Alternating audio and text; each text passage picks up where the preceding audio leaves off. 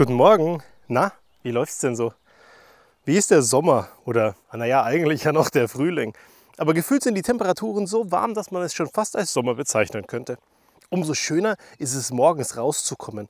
Aus dem Bett ist es dann deutlich leichter, weil es einfach nicht so dieses Höhlenfeeling hat, wo der Bär einfach noch in der Höhle bleiben möchte. Was? Du bist kein Bär? Na, umso besser. Dann kommst du wahrscheinlich immer leicht aus dem Bett raus. Also ich muss sagen, im Moment wache ich leicht auf.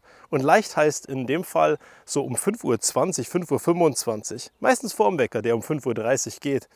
Weil eben schon Sonne da ist. Und weil eben schon gefühlt es so ist, dass man loslegen kann. Und das macht mir Spaß und das motiviert mich. Im Winter wird es dann für mich zumindest wieder deutlich schwieriger. Und sonst so? Was macht dein Leben? Wie funktioniert so alles? Wie funktionierst du? Und funktionieren ist ja eigentlich was total Tragisches, weil funktionieren heißt, dass du eigentlich nur noch was im Autopilot machst und nicht mehr bewusst wahrnimmst. Und da würde ich mir wünschen, dass wir uns alle ein bisschen mehr darauf konzentrieren und ein bisschen mehr im Moment sind, dass wir mehr mitbekommen von dem, was jeden Tag passiert. Eben nicht das Leben im Autopilot verbringen. Von montags bis freitags einfach nur die Routine abspulen, um dann samstags und Sonntag entweder die Akkus aufzuladen oder das Leben zu leben, auf das wir eigentlich Lust hätten.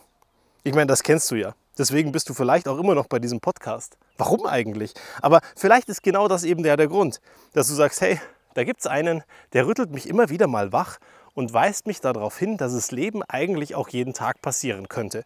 Und dass es auch jeden Tag gut sein darf und dass es jeden Tag schön sein darf und dass du es genießen darfst. Weil genau das ist das, was es am Ende ja auch ausmacht. Das Leben nicht mehr leben oder aufhören, das Leben zu leben und das bevor es beendet wurde, klingt irgendwie sehr, sehr eigenartig, oder?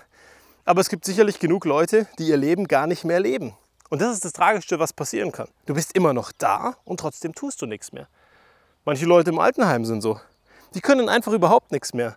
Und sie können nichts tun und sie liegen nur da und vegetieren vor sich hin. Und ist das das ein lebenswertes Leben?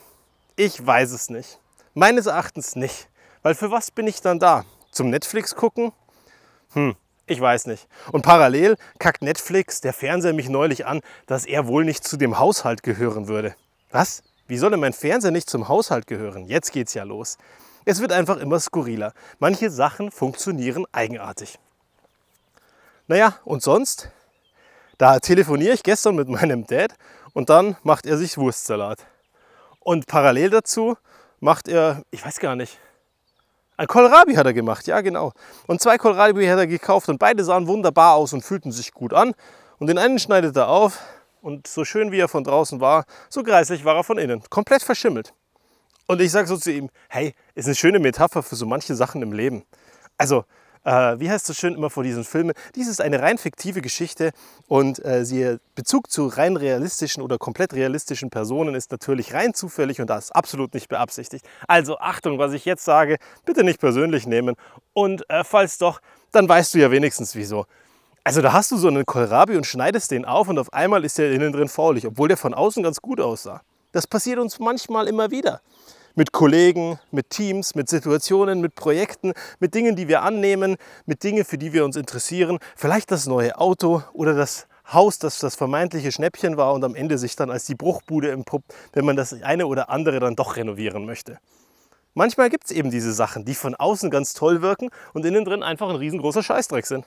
Und oft wissen wir das gar nicht. Und oft haben wir gar nicht den Blick dazu, dass wir im Supermarkt sehen würden, ha, das ist ein Kackprodukt.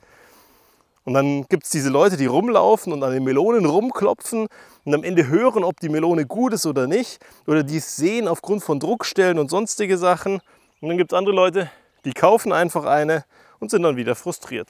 Und für genau die gibt es dann diese tollen Läden, die sich darum kümmern, dass sie eben nur gute Ware haben. Oder die Option haben, es zurückzubringen. Ja, klar, nicht zu dem Preis, den der Supermarkt hat. Aber eben halten dann die Sachen länger. So kauft meine Frau zum Beispiel wahnsinnig gern im Obstladen bei uns hier in dem Ort rein. Weil sie weiß einfach, dass die Äpfel dort mindestens eine Woche halten. Wohingegen im Supermarkt oft Äpfel dabei sind, die nach zwei oder drei Tagen schon eigenartig sind, irgendwelche Druckstellen haben und mehlig schmecken und einfach kreislich sind. Manchmal wissen wir eben nicht, wie die Produkte wirklich sind, wenn wir sie von außen angucken. Und da möchte ich heute deinen Fokus hinrichten. Schau mal, was für Dinge für dich so eine Mogelpackung waren. Und guck auch mal, wie du die wieder los wirst. Mein Dad für seinen Teil hat ihn dann gestern weggeschmissen. Gute Entscheidung. Ich glaube, ein guter Wurstsalat war es am Ende trotzdem, auch wenn die Beilagen ein bisschen anders ausgefallen sind.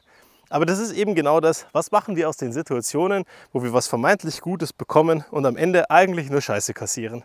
Passiert eben immer wieder. Aber machen wir was Gutes draus, dann ist es gar nicht so tragisch. In diesem Sinne, schau mal genauer hin und bis zum nächsten Mal.